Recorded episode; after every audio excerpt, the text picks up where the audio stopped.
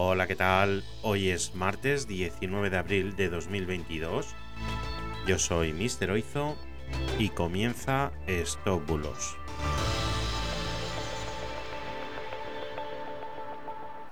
Empezamos. Bueno, este segundo episodio sobre bulos cristianos va a ser sobre la Iglesia Católica como enemiga de la ciencia.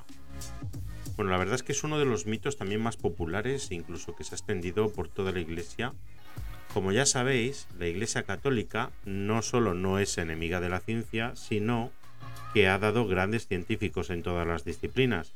Muchos de los avances que ahora conocemos han sido propiciados por católicos. Muchos de ellos también eran sacerdotes y religiosos, físicos, biólogos, químicos, astrónomos y, un sinfín de ramas científicas han contado con eminentes católicos como referentes.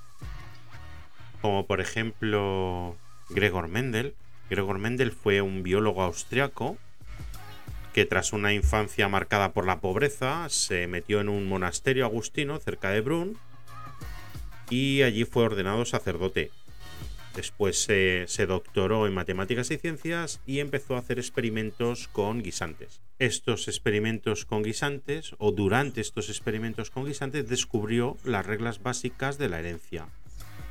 Entendió cómo se transmitían sus características de unos a otros y precisamente postuló la existencia de unidades individuales de la herencia a las que llamó genes. Hoy esas leyes llevan su nombre, las leyes de Mendel, y bueno, es uno de, de las figuras más importantes de la genética, pero no solo Mendel, sino que deberíamos hacernos quizás una pregunta y es, ¿por qué si la Iglesia Católica es enemiga de la ciencia, los padres de la química moderna y de la teoría atómica eran católicos? El padre de la química, Antoine Lavoisier, era de hecho católico y devoto.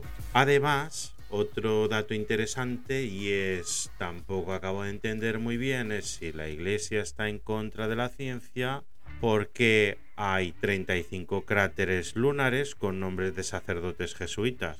Bueno, son cosas así. Creo que la Iglesia Católica siempre ha sido un gran mecenas para la ciencia y lo seguirá siendo. Así que bueno, creo que esto ha sido todo por hoy.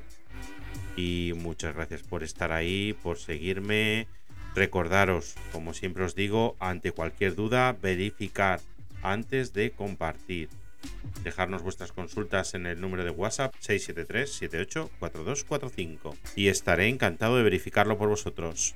Muchas gracias y hasta mañana. Chao, chao.